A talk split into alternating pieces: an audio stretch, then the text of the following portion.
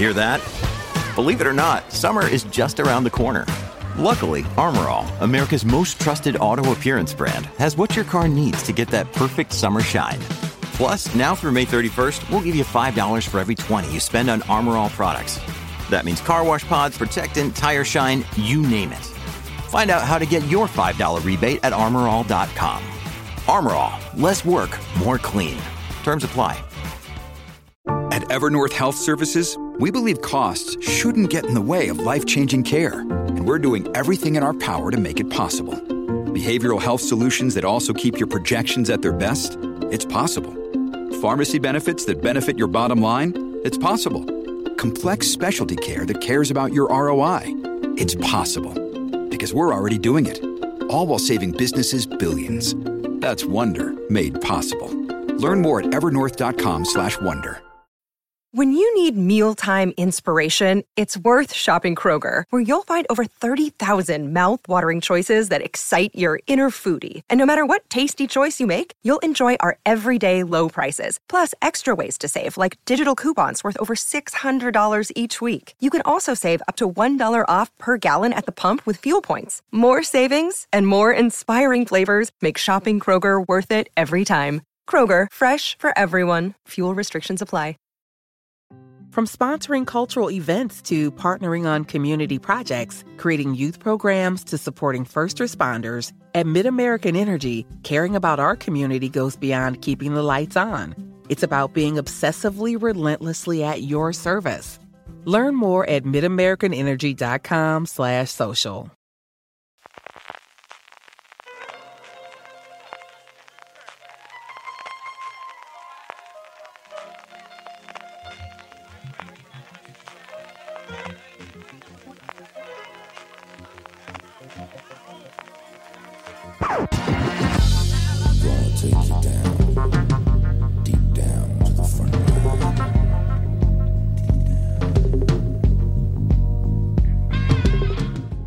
Hola a todos y todas, bienvenidos a Top, el programa de fuera de series donde hacemos esas listas relacionadas con el mundo de las series de televisión que tanto nos gustan. Yo soy María Santonja y hoy tengo conmigo para seleccionar los mejores personajes secundarios a Valentina Morillo. Hola Valen. Hola, ¿qué tal? Y también nos acompaña Marichu Olazábal. ¿Qué tal Marichu? Muy bien, este es mi top más random, ya lo aviso. Pues eh, yo justo eso os quería preguntar, porque siempre lo hacemos, siempre preguntamos cómo hacemos estas listas y a mí me ha costado bastante. Fíjate que por amplio eh, creo que ha sido más difícil todavía. No sé cómo ha sido en vuestro caso. Valentina, ¿cómo has hecho la lista? ¿Te has puesto normas? Me he puesto normas precisamente porque era muy amplio y no sabía y cuántas series, hay muchas, he visto muchas, muchas épocas. Así que mm, mi norma fue eh, personajes secundarios, esos personajes que mm, me alegran siempre que aparecen en la serie. O sea, que son personajes que me hacen reír o que siempre me sacan la sonrisa. Y ese ha sido mi criterio. ¿Son los mejores personajes de las secundarios de las series? No lo sé. Pero para mí son esa cosa que me alegra el episodio siempre a pesar de lo que esté pasando. Sube el nivel del episodio, ¿no? Cuando tiene su aparición. siempre. Marichu, ¿tú cómo has hecho esta criba de mejores personajes secundarios? Solo un personaje por serie, porque habían series que era como, oh, y este, ostras, y este, o sea, desmadre. Y lo he hecho bastante a contrapelo, los más o menos los 10 primeros que se me han ocurrido. Y dejé el lápiz y me obligué a no seguir escribiendo, porque ya había empezado en plan, ¿y si cambio este por este? Y este, y claro, eso es infinito porque si algo hay molón en la tele, bueno, en las series y las pelis son los secundarios. O sea que me he controlado bastante. Pues eh, a mí me ha pasado bastante parecido a vosotras. Por amplio he tenido que poner mis propias normas. Eh, una ha sido no poner villanos, porque con, una, con pequeñas excepciones, como siempre pasa, pero bueno, que, que, luego justificaré mi respuesta. Pero en principio no poner villanos, porque es verdad que los villanos suelen ser secundarios maravillosos, pero ya hemos hecho tops de villanos, hemos hecho tops de asesinos, hemos hecho tops de ese tipo y, no, y, podría haber llenado los 10 con villanos. Entonces, esto mm, lo he descartado. Tampoco artistas invitados, o sea, secundarios de un único episodio, no, tendrían que tener cierta recurrencia y que no fueran protagonistas de series corales, porque he intentado mirar la lista de los Emmy. Eso iba a decir. Claro, si miras la lista de los ganadores de actor de reparto y actriz de reparto en los semi, claro, te viene, yo qué sé, Barney Stinson de Cómo conocí vuestra madre o un montón, vamos, o cualquiera de Juego de Tronos que yo considero más eh, protagonistas. Entonces, que no fueran los protagonistas de series corales que intentan colar en los semi como secundarios. Correcto. Y eh, que fuera uno por serie. También eso también lo he hecho, Marichu, porque había series en las que hubiera metido un montón, que además es algo que quería comentar con vosotras. Eh, me ha pasado también, vale, lo de intentar poner personajes que me alegran, entonces tengo comedia o personajes que son bastante cómicos en cierta, en cierta manera. Y no sé si mm, os ha pasado que parece que el secundario más clásico está un poco más en desuso, ¿no? Como tenemos series como mm, con menos episodios, menos prevalencia de las network, eh, ese secundario como más clásico, mm, quizá ya es un personaje más en peligro de extinción. ¿No, ¿No os ha parecido que a lo mejor no eran las series tan recientes es más difícil encontrarlos, ¿valen? Pues, pues yo tengo algunos recientes, pero, pero veo, veo lo que dices. Veo lo que dices. Sí, quizás, desaparecido y siendo tan pocos episodios, al final eh, la cosa de secundarios pasan todos a ser realmente principales. Pues dirías, por ejemplo, Mrs. América, voy a elegir mi, mejor personaje secundario. Y digo, Alice, pero tiene un episodio centrado en ella. Y digo, ¿es realmente secundaria, secundaria? Claro. complicado. Claro. Marichu, ¿tú cómo lo has visto? ¿Has ido más a lo reciente, a comedia de network? Veo el mismo problema y de hecho mi puesto número uno y mi puesto número tres los borré a posteriori precisamente por... pero no son secundarios, lo que pasa es que la serie es muy coral. Y yo creo que al ir a, pocas, a pocos episodios y en general al tener series con menos relleno de lo que había cuando tenías que hacer 20 episodios por temporada, pues es que al final está muy enfocado a que todos tengan su parcelita, está muy medido, está, se deja suficiente margen de maniobra como para que a la que un personaje destaca un poco, va, venga, lo ponemos delante, cosa que está muy bien, ¿eh? porque eso permite que personajes que antes hubieran tenido cuatro líneas, ahora, pues lo que decía Valen, ¿no? tengan un episodio dedicado a ellos. Pero claro, entonces se me caían de los secundarios. Por otro lado, también digo, ya, pero esas pobres personas cuando se piensan nominar se les piensa como secundarios y no tengo yo muy claro que todo vaya en proporción a esa coralidad de la que yo tengo en mente. Total, me salía ahí como un conflicto ético-moral y al final los he borrado. de todos modos, me maravilla eso de que eh, las normas no se pongan en el exterior, nos las pongamos nosotros y aún así nos las saltemos. Me parece maravilloso. Yo es que siempre os propongo podcasts muy amplios porque es que me gusta mucho ver cómo cada uno se va haciendo la, limitación y creo que es bastante, bastante curioso que a veces llegamos a, conclusiones como, como, en este caso. Pues si queréis empezamos ya. Eh, Valen, empezamos por tu número 10. ¿Quién tienes como el... Eh, ¿Con quién abrimos la lista de mejores personajes secundarios? Con un clásico de mejores personajes secundarios y todas las personas que han visto Downton Abbey aman con fuerza y todo su corazón a Violet Crowley, la condesa viuda de Graham, porque tenía las mejores frases de, de, toda la serie. Podría decir, ¿es el alivio cómico? Pues no lo sé, ella era tan digna que no era como para estar ahí para hacer el chiste, pero es que tiene unas frases, y además yo las suelo usar en, en, en mi vida diaria, cuando le dice a Mari, soy una mujer, puedo ser todo lo contradictoria que quiera, es una frase que, que yo uso siempre que viene al caso, que suele ser en muchas ocasiones. Tiene otra que también me recuerdo mucho, bueno, la de fin de semana, que es eso porque esa la podríamos usar nosotros, los curritos, de que realmente no tenemos fines de semana, pero para ella cada día de la vida es un día libre. Entonces el concepto fin de semana no existe. O la de, eh, eh, era algo, bueno, voy a parafrasear porque no me acuerdo de cómo es totalmente, pero era algo así como, eh, yo creo que el lugar de una mujer en algún momento es la casa, pero no veo ningún problema en que tenga sus momentos de diversión antes de llegar ahí. Y no sé, es que era muy divertido. Y las caras que ponía. La nominaron tantas veces a los Emmy, en muchas ocasiones no fue. Eh, podrías decir, sí, ya está otra vez esta señora aquí, pero era totalmente merecido, porque en este caso era cada vez que hablaba y abría la boca, pues te arreglaba el episodio totalmente. No puedo estar más de acuerdo, pero no diré nada porque mm, quizá vuelva a aparecer en el top. Maritzu, tu número 10. Pues mi número 10, yo creo que es la serie que he puesto más antigua y en mi cabeza es como anteayer, pero claro, es cuando yo era joven y no fue anteayer esto, pero bueno, es igual. Eh, es para T-Bag de Prison Break, que es eh, Robert Nepper, que si utilizara la, la regla de que no haya villanos, este saldría en rotundo, porque yo recuerdo además que este lo puso bastante arriba CJ en, el podcast de Malos Malosos. Y, es que Tibak ah, es uno de los papeles más creepy que he visto nunca y es uno de esos casos en los que la serie en teoría iba a estar protagonizada por el señor Pintao este con el mapa para escapar de la prisión. señor Pintao. Y al, fin...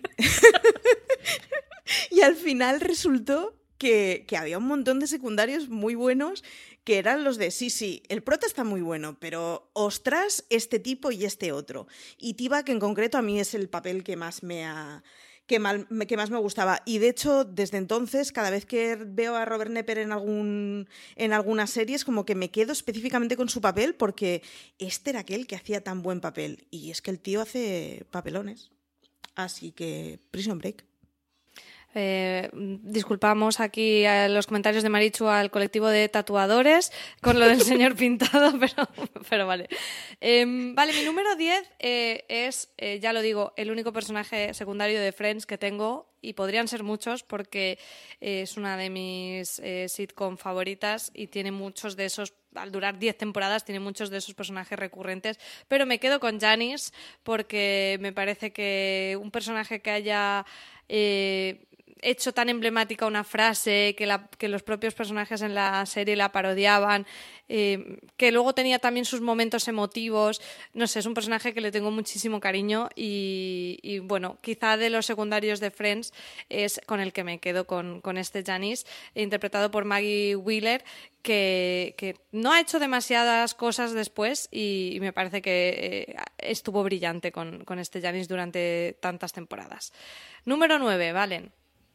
Mi número 9, en este caso sí cumple la regla de personaje que me alegra el episodio, que, porque es Zoe, que es Merritt Weaver en, en Nurse Jackie, que Nurse Jackie estuvo nominada muchas veces a mejor, bueno, no sé si la sería tantas veces, pero Eddie Falco ganó el Emmy un par de veces como mejor protagonista de comedia. Y vale, que era una serie esas de media hora de Showtime que catalogamos como dramedia porque dura media hora, pero tenía unos momentos tan dramáticos y el personaje de Jackie me hizo sufrir tanto cada temporada eh, cuando iba, voy a hacerlo, o sea, era, eso era una antiheroína de la de verdad, de hacer las cosas mal, de mentirle a todo el mundo, de ver en los hoyos en los que se estaba metiendo hasta el fondo y sufrir y sufrir cada temporada. Pero cuando aparecía Zoe con sus, con sus los uniformes estos de enfermeras de hospital que tienen dibujitos y tal, y era tan adorable era maravillosa. O sea, ella, ella era lo que ponía luz en esa serie y bueno, es que la actriz da igual donde aparezca, que siempre te lo arregla todo, pero en este caso concreto realmente pues te ponía un, poco de bálsamo para tanta situación conflictiva. Yo la tengo pendiente, pero por ella creo que me acercaré a la serie porque mm, es también una chica que, que, enamora, es que lo has dicho perfectamente. Marichu, tu número 9. Pues mi número 9 me ha pasado en, varias, en varios números y es que en realidad es esta serie que tenía tan buenos secundarios y me ha tocado escoger uno y he escogido uno como podría haber cogido otro. En este caso hablo de Scraps y del doctor Bob Kelso, que es este tipo que se llama Ken Jenkins, que igual por el nombre no os imagináis quién es, pero que cuando lo ves es como si es que lleva toda la vida trabajando en mil papeles. Pero Scraps la verdad es que es una de esas series que tenía muchísimo secundario con muchísima retranca y que autoparodiaban mucho el arquetipo que representaba. En mi caso, eso, me he quedado con Kelso porque hacía el de un tipo, o sea, completamente odioso y perverso al que le acababas cogiendo muchísimo cariño, que, pues eso, él se autoparodiaba mucho de el, el pequeño tirano que ejerce de jefe de hospital y lo hacían con, la verdad es que con muchísima gracia y no es el único que había en esa serie, ni el único secundario de cara conocida, ni el único del que luego te acuerdes, pero pues me he comprometido con Kelso, de Scraps. Scraps, que por cierto es una serie que a ver cuándo la traen a plataformas. Sí, yo recuerdo verla en su momento, pero no terminé todas las temporadas y me gustaría mucho recuperarla porque lo pasaba muy bien. Era una serie que veíamos mucho en, en mi residencia de estudiantes, que nos juntábamos a ver series y Scraps era una de ellas. From sponsoring cultural events to partnering on community projects, creating youth programs to supporting first responders, at MidAmerican Energy, caring about our community goes beyond keeping the lights on. It's about being obsessively relentlessly at your service. Learn more at midamericanenergy.com/social. Woodhouse Nissan offers a variety of SUVs and crossovers to fit your lifestyle. Whether you're looking for an SUV with high towing capability or a crossover with all wheel drive, you can expect a variety of safety features, plenty of seating, ample cargo space, and innovative design to tackle virtually any adventure. Explore the Nissan lineup of SUVs and crossovers featuring Rogue, Rogue Sport, Kicks, Murano, Pathfinder, and Armada. Visit one of our two Nissan locations or shop online at woodhouse.com. También es una de esas series que yo no sé si, si la viéramos ahora si aguantaría bien el tiempo, porque tenía mucho humor que en su momento lo ves como humor negro y que cuando pasan dos décadas dices, no, no, tíos, que éramos unos rancios. Le puede pasar eso, pero es una de esas series que me gustaría volver a ver. En mi número 9 es la pequeña trampa que he hecho, porque no es un villano en la serie, pero al final es un ser malvado, que es Ed Kemper en Mindhunter, pero bueno, no, no actúa como villano realmente en Mindhunter, así que eh, lo he puesto ahora que lo estoy viendo, creo que lo he puesto bastante bajo, porque me parece que es uno de los secundarios de los últimos años más apabullantes y que nos ha eh, fascinado más por el propio personaje real en el que está basado, que es eh, muy interesante, pero también por la interpretación que, que, no tengo aquí anotado el nombre del actor, pero que bueno, que creo que muchos hemos hecho el ejercicio de buscar fotos y, y de ver a Led Kemper real y más allá de la caracterización que es estupenda, eh, lo ves en vídeos o en, en, grabaciones sonoras y es, es, es, espectacular. Así que Ed Kemper es mi número 9. Número... Cameron Brighton es el actor. Cameron Brighton. Pues eh, mis dieces a Cameron Brighton porque el Ed Kemper que ha hecho me parece espeluznante, que es lo mejor que se le puede decir para este personaje. Número 8. Eh, Valen. Mi número 8 va para la serie Succession y mi personaje secundario favorito es el primo Greg porque siempre me hace reír. Además, eh, desde que empezó en la serie, era como eh, el, el, actor es tan largo y desgarbado y no encaja en ningún sitio literal ni figuradamente. Eh, y empieza como el, el, primo tonto y al final pues se revela que de tonto no tiene un pelo, pero sus momentos de, de humor, de alivio cómico que los tiene y nos los regala eh, afortunadamente en todos los episodios sus interacciones con, con Tom es que no, no puedo. Eh, me, hace, me hace demasiado feliz, soy muy fan. Y cuando escuchas al actor aparte, o si sigues su Instagram, es, es, se parece un poco a su personaje. Está como tan, tan contento y tal, se siente tan afortunado de que lo hayan dejado, eh, parece, ¿eh? que se siente tan afortunado de estar en esa serie como cuando la primera vez que lo dejaron entrar en la familia Roy.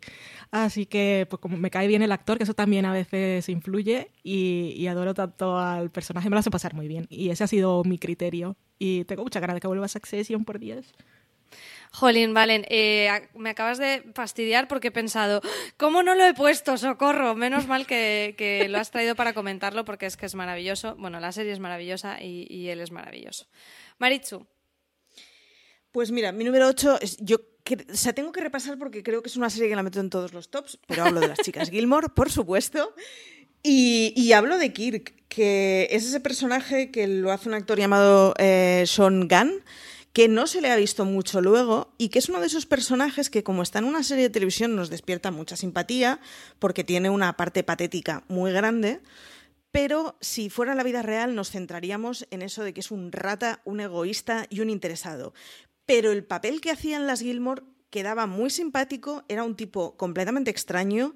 Los dos cortos que, bueno, el corto y la aparición artística que aparece en la serie son de las interpretaciones artísticas más extrañas que he visto en mi vida.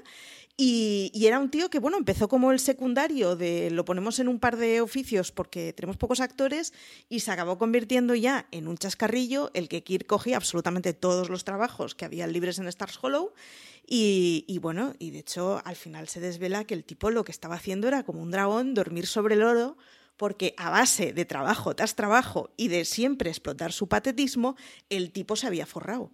Así que es este ser patético y mezquino que en la pantalla nos hace muchísima gracia. Yo las chicas Gilmore, eh, a base de que tú pongas a todo, en cada top alguna cosa de las chicas Gilmore, eh, vi unos, no, la tenía vista. Vi un día de estos tontos cuatro o cinco episodios y me encantó. Lo que pasa que lo que sucede cuando tienes series que, que llevan ya un tiempo y, o sea, o que han terminado hace tiempo y tienen muchas temporadas, que es como que no encuentras el momento de ponerte con ellas, pero, pero sí, la tengo pendiente lo que vi, me, encantó. Así que tu tarea de divulgación de las chicas Gilmore, Marichu, que sepas que tiene su, que tiene sus resultados, al menos conmigo los ha tenido.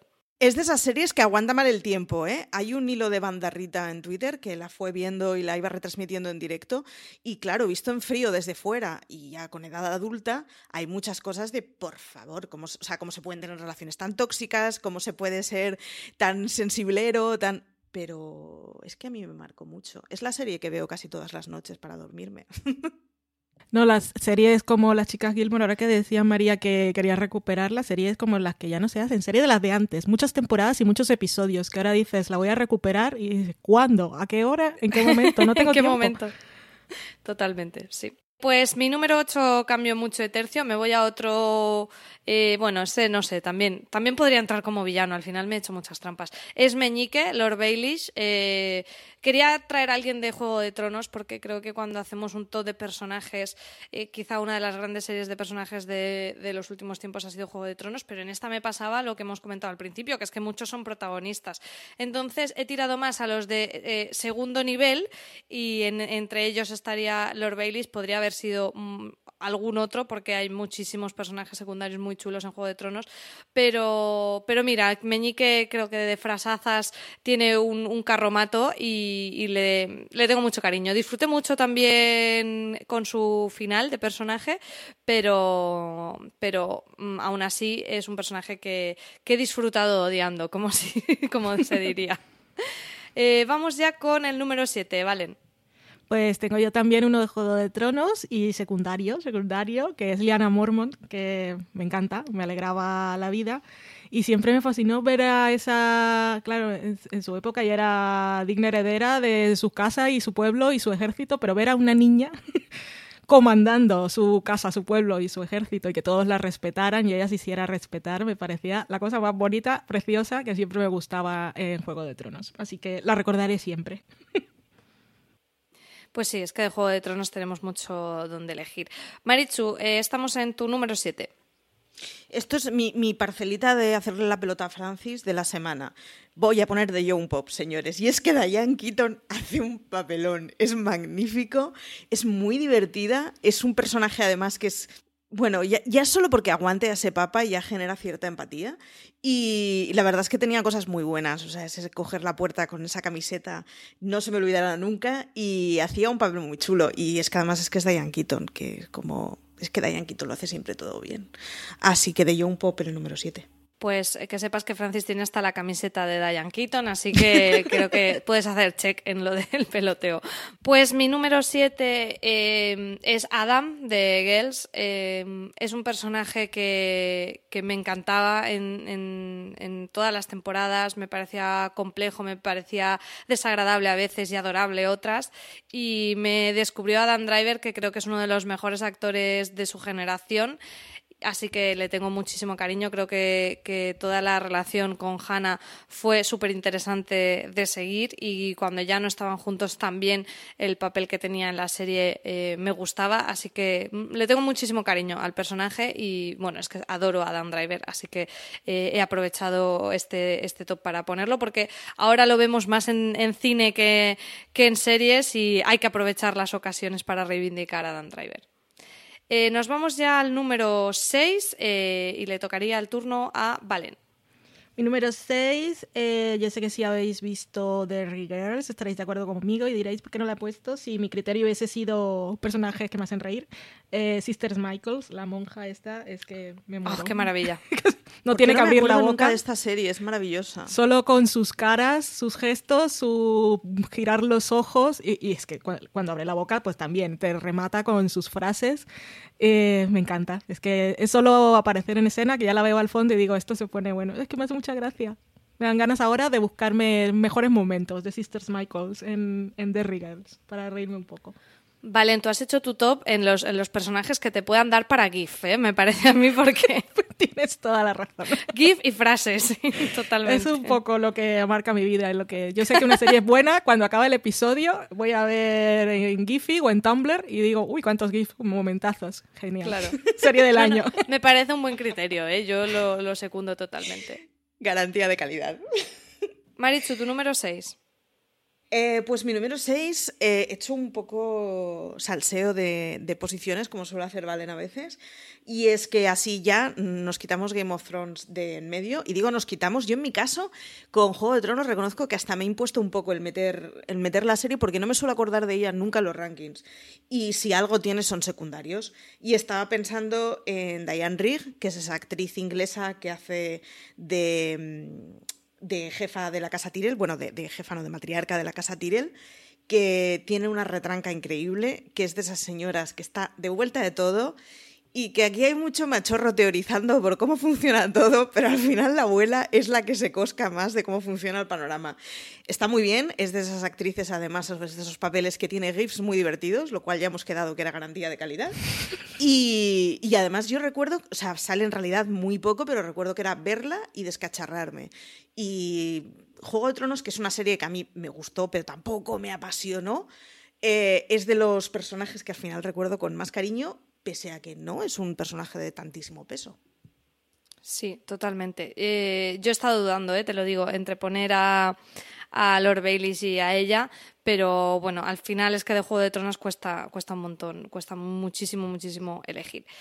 En mi número 6 eh, tenemos un subcaso de secundarios que lo molan todo y que acaban teniendo su propia serie y ese es Saul Goodman en Breaking Bad, Mm, eh, interpretado por Bob Odenkirk que, que mm, era en gran parte era el alivio cómico, pero era un personaje además con muchísima profundidad y, y que, me, que me encantaba. Eh, tengo también los deberes pendientes de ponerme al día con Better Call Saul, que vi la primera temporada, me, me encantó y no, y no seguí. Sé que Valen, tú has hecho propósito de enmienda y ya te has puesto al día, así que a ver si que sigo tu ejemplo, porque realmente creo que era un personaje súper interesante y con su propia serie eh, ha dado para explorarlo todavía más y, y saber cómo se convirtió en, en, Saul Goodman, ese personaje tan, tan emblemático ya de, de Breaking Bad. Así que ese es mi número 6. Vamos ya a mitad de tabla con el número 5, ¿valen? Bien visto, ¿eh? Tu Saul Goodman, no sé, no pensé en el... No, no, me encajaba en mi criterio, pero no pensé en el de primeras tampoco y está muy guay. Y me falta la quinta temporada, pero estoy en ello y está muy bien como, como propósito de enmienda y, y, es más asequible que de Gilmore Girls, pues son menos sí, episodios. Entonces, eso sí. puedes, puedes verla. También os digo que tiene más chicha que las chicas de Gilmore. ¿eh? Cada cosa para lo que es. Eso, claro, eso no se pueden comparar, son totalmente claro. incomparables en todo. Eh, mi número 5 es Gary de VIP, otro personaje que aparece, lo es en el fondo. Además, en VIP, las cosas que están pasando en el fondo son las que te hacen más gracias. Hablan mucho, hablan muy rápido, te puedes estar perdiendo todo lo que están diciendo los personajes que están en primer plano, pero es, yo creo que es un poco crimen y delito no estar atento a, las caras y a los movimientos de Gary intentando atender a su, a su ama, que es Selina Mayer. Es, es esta es otra cosa que echo de menos. Y es una de esas series que en algún momento voy a ver otra vez. BP vuelve a tener grandes noticias para todos los conductores. Cuando vayas a repostar tendrás un ahorro de hasta 40 céntimos por litro en Península y Baleares y 35 céntimos por litro en Islas Canarias, incluyendo la bonificación del gobierno. Cada vez que visites una estación BP en la península y Baleares, puedes ahorrar y disfrutar de todas las ventajas que ofrecen en su programa Mi BP. Y si lo haces desde Canarias, podrás disfrutarlas a través del plan Dino BP. Así que ya sabéis, BP nos lo pone fácil para ahorrar al máximo estés donde estés. Hazte con su tarjeta en sus estaciones de servicio y si quieres consultar más información, puedes hacerlo en mibp.es y plandinobp.es.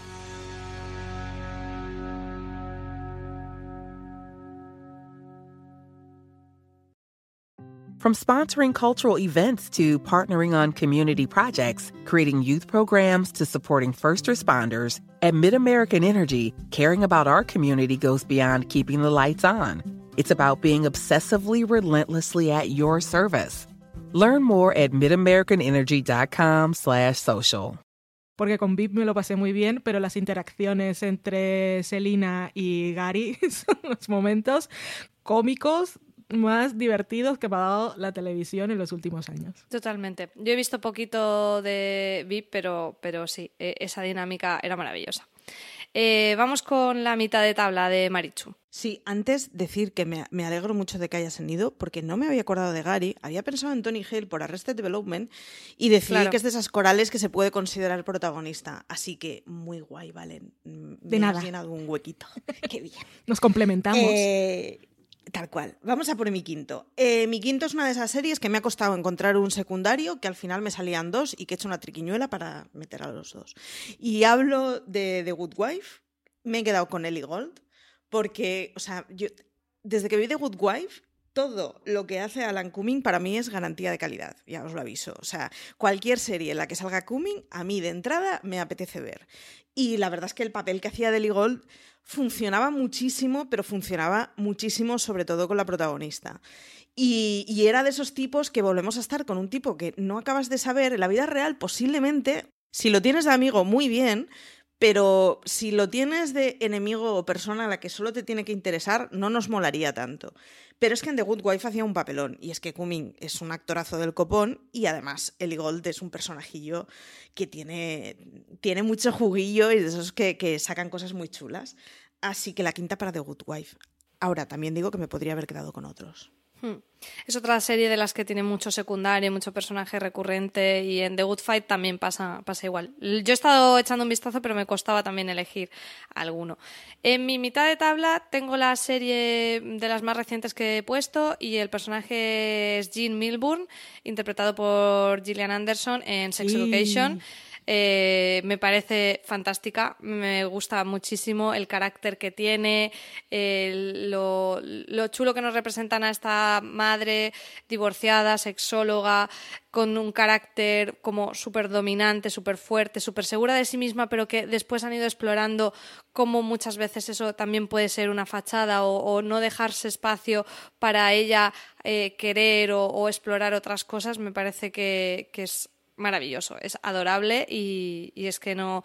eh, y encima, además, también tiene puntos cómicos, o sea, es que lo, lo tiene todo y me encanta, me encanta. Esta mujer eh, es maravillosa. Gillian Anderson debería tener también un pedestal en, la casa de todos los seriéfilos y, y el personaje en Sex Education es, es fantástico, aunque también Sex Education es otra serie de las que podríamos sacar muchísimos secundarios, pero ahí estamos en la línea de secundarios mm, o protagonistas de una serie coral, pero bueno, con Jean creo que está justificado, como es la madre de todos los jovencitos eh, eh, que son más protagonistas, está justificado, ese es mi número 5. Vamos con el número 4 de Valentina. Con Jean de Sex Education está justificado y si no lo hacemos justificar porque es. Gillian Anderson que haga falta. Lo que sea. Y, y sí, yo también la tenía en mi lista preliminar y, y la dejé luego por ahí, pero es, que yo estoy enamorada de Gillian Anderson aparte, pero esa es otra historia. Mi número 4 entra un poco en el territorio ese de serie coral que secundarios y no secundarios, pero me da igual porque me he reído mucho. Y es Colin Robinson de Lo que hacemos en las sombras, que aparte me he encontrado al actor ahora que estoy viendo Better Call Saul en, en un par de episodios y me hizo mucha gracia. Y qué os voy a contar. Si no habéis visto lo que hacemos en las sombras, por favor, poneosla, que son dos temporadas cortitas y ve el primer episodio y dice, ay, que no sé, este humor es un poco raro, pero no, no, de verdad. Son vampiros centenarios compartiendo un piso y e, es que las situaciones son tan absurdas y ridículas que parece mentira que puedan sacarle tanta chicha. Y Colin Robinson con ese superpoder de drenar la energía de, de la gente que lo rodea ya sea aburriéndola o contándole chistes, es que es maravilloso, o troleando en internet, es que estamos rodeados de vampiros, siempre vas a pensar eso, es que Colin Robinson me recuerda que hay muchos vampiros de la vida real y yo no me había dado cuenta, porque como va vestido de diario y no como los otros que van con sus ropas de hace siglos, pues dices, este no parece un vampiro y sale de día y no le pasa nada, pero muchos vampiros, muchos vampiros que nos drenan la energía y nos hacen la vida imposible. Los turras, los turras que nos encontramos en nuestro día a día. Eso. Fantástico, maravilloso. Eh, este es otro de los que no sé cómo he podido no poner porque he tirado más de, de series que me han venido a la cabeza y no, y no sé por qué no he pensado en, en Colin porque es lo más, o sea, es lo Colin más. mola. Es lo más. Eh, Marichu, tu turno. Pues mi turno es un repetido, porque ya lo has dicho tú antes, y es Ed Kemper en Mindhunter, que es ese, pues Cameron Brinton, lo habíamos dicho antes, que es ese tipo que está muy bien y yo creo que explica muy bien una cosa que suele ser muy difícil de transmitir. Cuando mola la gente que mata, no es que te mole porque mate, te mola por otras cosas que tienen además, que es lo que complementan.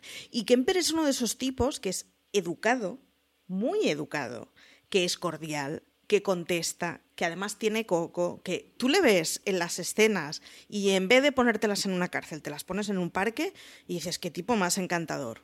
Lo que pasa es que tiene un inconveniente y es que, bueno, el tipo es un encantador y es un asesino en serie, así que A está ver, donde está. encantador, Marichu, yo ya me empiezo a asustar contigo, ¿eh? Te lo tengo Es que, que decir. No, empieza justificándose. No. es que me guste porque mate, pero es encantador. No, pero es esa cosa que lo que viene a explicarnos Kemper en Mindhunter no es su papel de asesino en serie por el que está en la cárcel mm, maravillosamente bien metido, sino eh, otro tipo de cosas que es lo que hace que aporte más allá de que el tío acumula cadáveres. Entonces, está muy bien explicado el cómo se, se llega a esa perversión de pues un tipo bien parecido o simpático o puede ser el mayor monstruo que, que albergue la vida. Y en ese, en ese caso es que eh, Kemper, o sea, el, el- el Brighton que haciendo Kemper personaliza muy bien la situación y explica muy bien la situación de esa cosa incómoda de ¿por qué nos caía bien Aníbal Lecter? Pues es incomodito y pasa también con Kemper y no hay que perder de vista que no nos tienen que caer bien en la primera capa porque son gente muy mala, pero hace papelón. Hace papelón. Eso, eh, eso sí que no te lo voy a discutir. Ya lo del encantador, pues bueno, eh, es un poquito siniestro, pero bueno. Vamos ya con el 4. Yo tengo que decir que a partir de aquí, entre 4, 3, 2, 1, casi que el orden eh, lo podríamos mover. Eh, este es el, quizá uno de mis secundarios favoritos, es Ralph Wiggum de Los Simpson. Con Los Simpson tenemos millones de secundarios, eh, es una serie súper longeva que tiene, pues eso, tiene una familia protagonista y luego un montón de series de, de esta ciudad de Springfield, pero es que a mí Ralph me tiene ganado el corazón lo tontico que es, su inocencia, el hijo del jefe Bigun, eh, sus frases, para mí algunas de sus frases son maravillosas. Tenemos la tarjeta que le hace a Elisa de eres muy chu, chuli. Eh, yo suspender lengua, eso no posible es. Mm, el aliento de mi gato huele a comida de gato, creo que, es, que está para, para que me haga un póster. Y mi favorita, que la tengo en una taza de Ralph, que es Soy especial. Y yo es que me parece que Ralph es lo, lo más entrañable del mundo, lo adoro, me encanta. Hace mucho que no veo Los Simpson, pero cada episodio que Ralph tenía alguna de estas maravillosas frases, a mí es que me hacía partirme de risa y ablandarme el corazón y no tenía que poner. Era uno de los que más claro tenía que, que iban a salir en este top porque lo adoro. El día que vi esa taza de Yo soy especial de Ralph dije, esta se, va, se viene conmigo a casa, es ineludible. Así que eh, Ralph Bigun es mi número 4 del top de mejores secundarios de todos los tiempos de las series. Entramos ya en el podio, eh, el top 3. Valen, ¿quién, eh, ¿quién arranca este podio de mejores secundarios? Tengo aquí al Capitán Holt de Brooklyn Nine-Nine y me he dado cuenta que hay, hay muchos personajes que me molan solo, solo con verles las caras. Y es el caso del Capitán Holt, que es muy divertido y su forma de hablar, siempre es ese rostro que está tan... parece que no pasa nada. O sea, po- podrías decir, está, está congelada la imagen porque no, no está moviendo ni nada, ni el más mínimo músculo, no parpadea y, sin embargo pa- él cree que está transmitiendo un sinfín de emociones. Me encanta cómo habla, me encanta cómo piensa, me encanta su relación con su marido y su perro Cheddar. Es que, en fin, es que es un actorazo, Andrew Bro- Broger. Brauger, no sé cómo se pronuncia el apellido, pues siempre lo había visto en drama y si verlo en esta serie hace que, que- me ría una vez más. Uno de esos personajes a los que les agradeceré siempre profundamente su existencia, porque podría, podría ponerme los episodios sin audio y reírme igualmente. Me alegran la vida. Es un buen criterio, personajes que nos alegran la vida. Marichu, eh, ¿cuál es tu número 3? Yo me estoy dando cuenta con este ranking que me caen bien en las series personajes que en la vida real. No, es que no les invitaría ni a un café. Y es que estoy pensando. Eh, el número 3 es Ben Chang de Community, que es ese. ¡Socorro! Es que, es que ahí voy. Es, un tipo muy peligroso, está muy cucu en el peor de los eh, aspectos que pueda tener. Eh, yo creo que acaba siendo casi protagonista en las últimas temporadas porque es que se comía el papel. Empezó haciendo de profesor, acabó haciendo de alumno, no era competente en ninguno de los dos cargos. Eh, era un desastre completamente. Acabó viviendo en los, en los tubos de, respiraderos de la, universidad. No recordaba esa trama, qué locura. O sea, es, todo muy loco, en serio. Y, y eh, es de esos tipos que es muy desagradable, pero que a medida que le vas viendo las temporadas, en realidad lo que es es muy demandante de atención y muy necesitado de cariño. O sea, da un poquito de penita y vuelve a ser un personaje un poco patético. Pero eso, en la vida real no me iría a tomar un café con él, pero cada vez que aparecía en Community a mí me alegraba la existencia. Maravilloso, maravilloso. Pues yo, mm, mi número, mi número 3 es también de community, así que en eso vamos alineadas, pero en este caso es el decano Dimpleton de community, que eh, era lo más, o sea, era lo más, cada celebración que hacía, cada fiesta, eh, su traje de Carmen Miranda, no, no, es que eso ya se me ha grabado en la retina, no lo podré olvidar jamás y, y me encantaba, me encantaba, me lo pasaba muy bien y estaba deseando que apareciera eh, con alguna idea loca de alguna celebración para la universidad.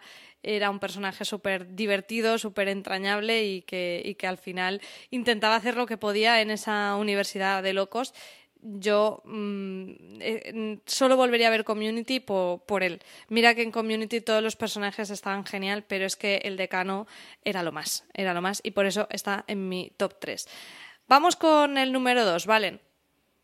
Mi número dos es Janet de The Good Place, que oh. es súper divertida, súper competente. Ese sí es un personaje que me gustaría tener en la vida real. Eh, me encanta además siempre que reivindica, cuando le dicen girl y ella reivindica que no es una chica, porque es que ni siquiera es una persona, por favor, un respeto.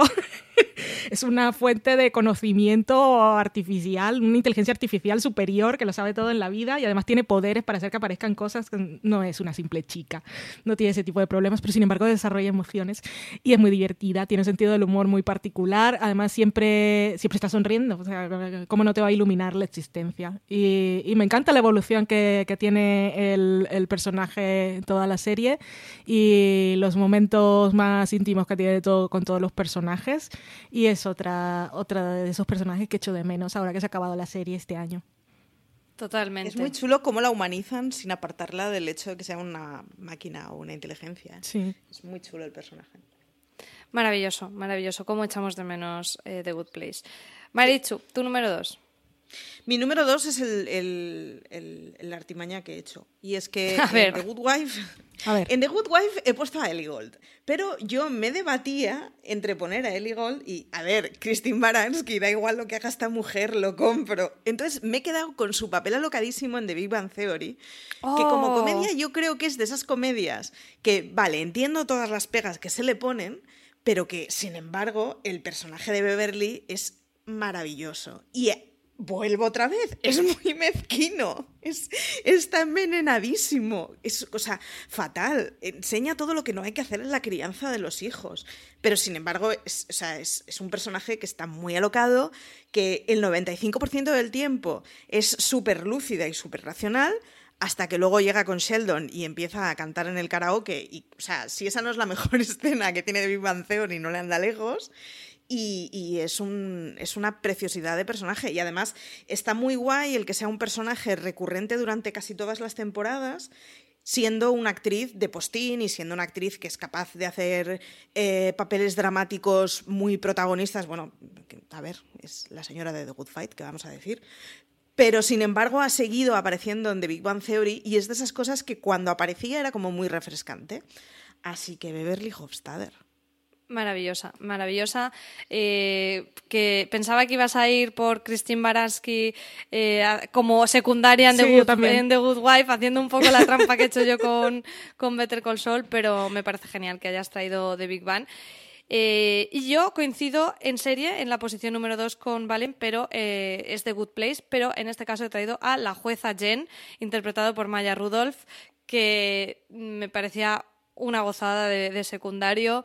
Eh, cuando en el final descubre que tiene toda la eternidad para escuchar podcast, yo ya, yo ya dije, ya no puedo más. Con, viendo series y todo el tiempo haciendo referencias, eh, me encantó. Es que me, me, va de la risa con, con Maya Rudolph y, bueno, es un secundario de esos que casi que está en la línea un poco casi de estrella invitada, pero bueno, salían bastantes episodios, sobre todo en la última temporada, así que, que con ella me quedo de, de The Good Place, que hecho muchísimo de menos esta serie, mucho, mucho, mucho. Era mi, mi alegría cada vez que sacaba un nuevo episodio, así que, que la tengo en mi corazoncito.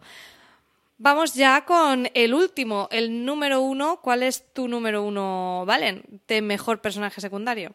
Antes de decirte mi número uno, quería comentar a la jueza Jen, porque es que cuando, cuando comienza a ver series y a hacer referencias y a decir que está haciendo maratones, pero es que el momento Timothy Oliphant, Justified, que tiene en la última temporada, yo casi me muero, porque yo soy súper fan de Timothy Oliphant y me sentí tan identificada. No me podía creer que hubiesen hecho lo que hicieron, que me parece súper divertido.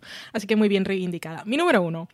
Mi número uno, yo creo que eh, teniendo en cuenta esto de mejores personajes secundarios y con el criterio que me he puesto yo, era justo y necesario eh, que este personaje fuera el número uno, aunque yo no haya visto la serie, porque tiene mucho mérito que Baby Yoda se haya convertido en el mejor personaje de Mandalorian sin que la mitad de la humanidad haya visto la serie y básicamente con GIFs, todos hemos visto los GIFs de Baby Yoda y nos, parece, nos parecen lo mejor de la serie.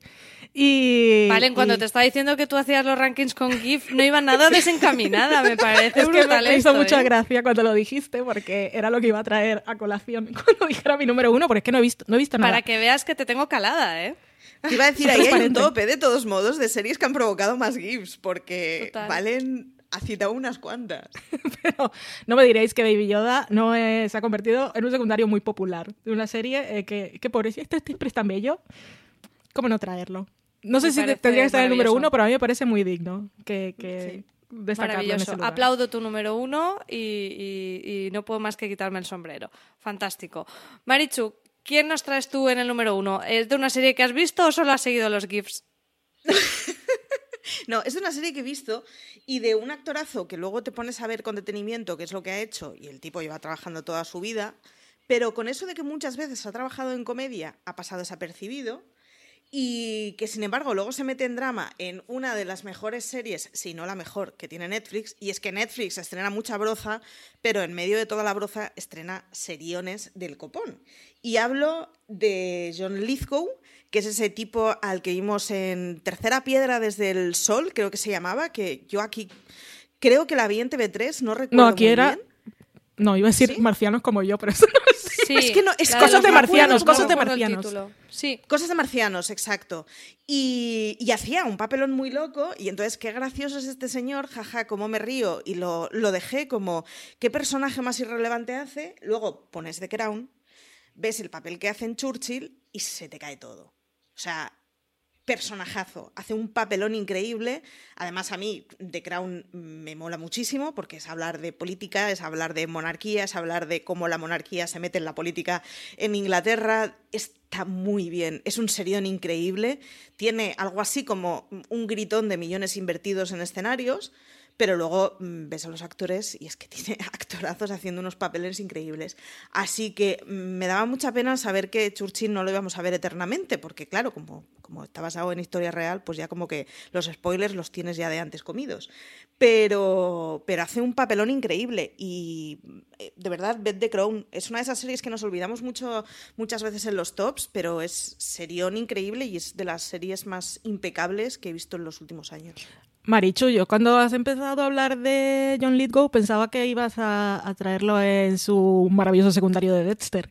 Que, ¿Tú has oh, visto Dexter? Ah, pues no, pero mira, sí. Ah, porque además te pega, te pega todo. También, He puesto pocos asesinos en este ranking. Muchos, muchos cretinos, pero pocos asesinos. Para ser tú has puesto pocos, es verdad, Marichu.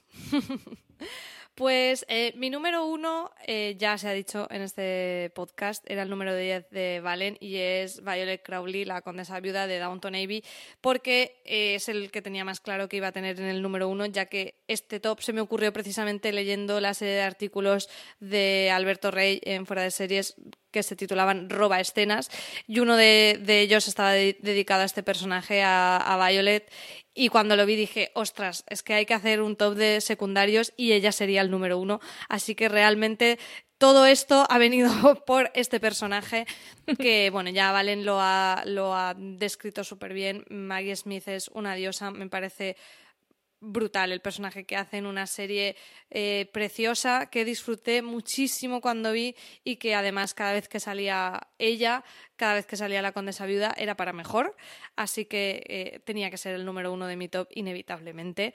Y, con, esto, con esto cerramos lo que es el ranking, pero como siempre eh, este top era súper amplio, seguro que se os han quedado personajes fuera, no sé a quiénes, bueno, yo prácticamente mm, casi que los de vuestras listas los hubiera puesto perfectamente en las mías, menos de quizás series que he seguido menos, pero estoy súper de acuerdo en un montón que habéis dicho que, adoro.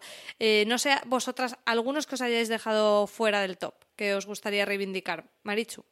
Yo me he dejado tres que literalmente los he tachado. O sea, todo lo demás es como esto es una caja infinita, pero sí que hay tres que los había puesto y luego los he tachado.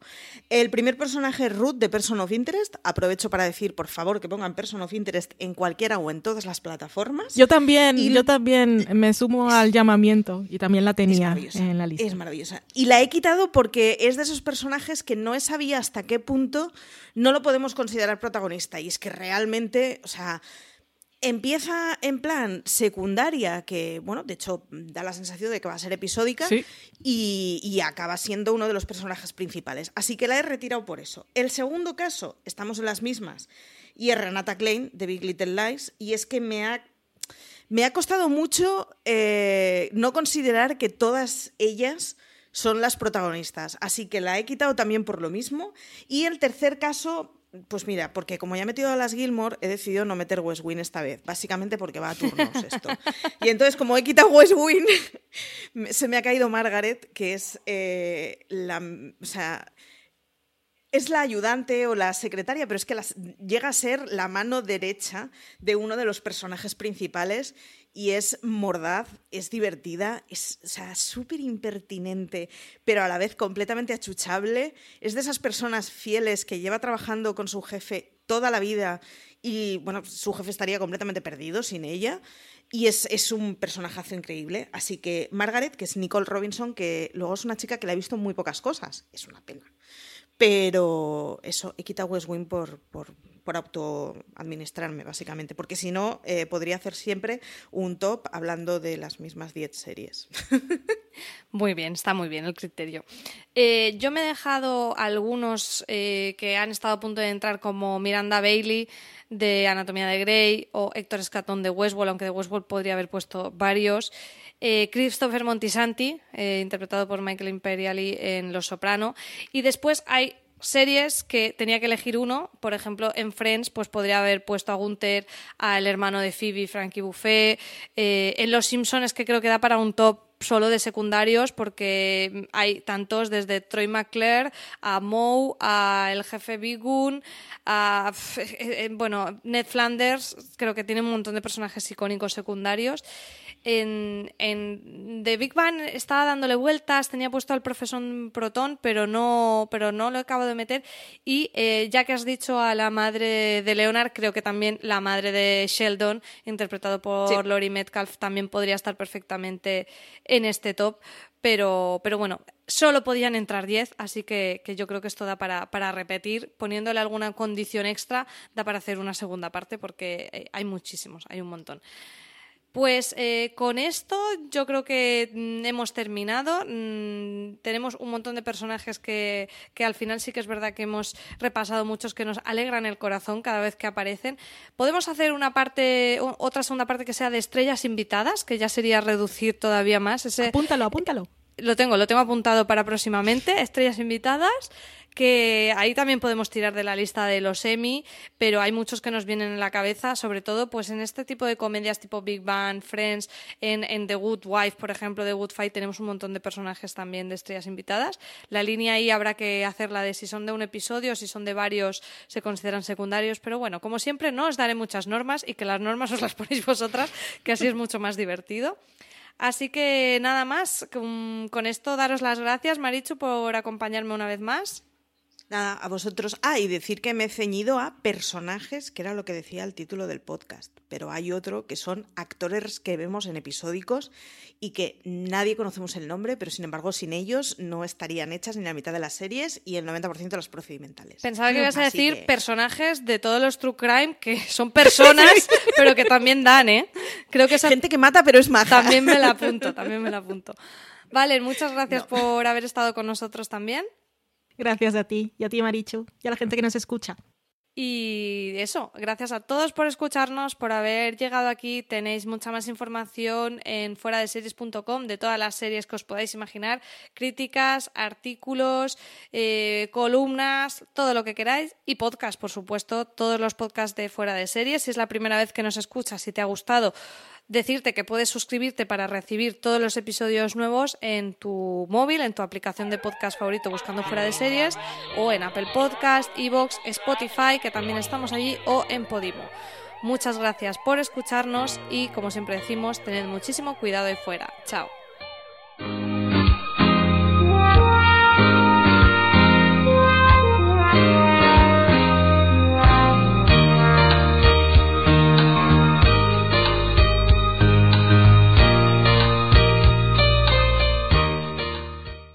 Woodhouse Nissan offers a variety of SUVs and crossovers to fit your lifestyle. Whether you're looking for an SUV with high towing capability or a crossover with all wheel drive, you can expect a variety of safety features, plenty of seating, ample cargo space, and innovative design to tackle virtually any adventure. Explore the Nissan lineup of SUVs and crossovers featuring Rogue, Rogue Sport, Kicks, Murano, Pathfinder, and Armada. Visit one of our two Nissan locations or shop online at woodhouse.com.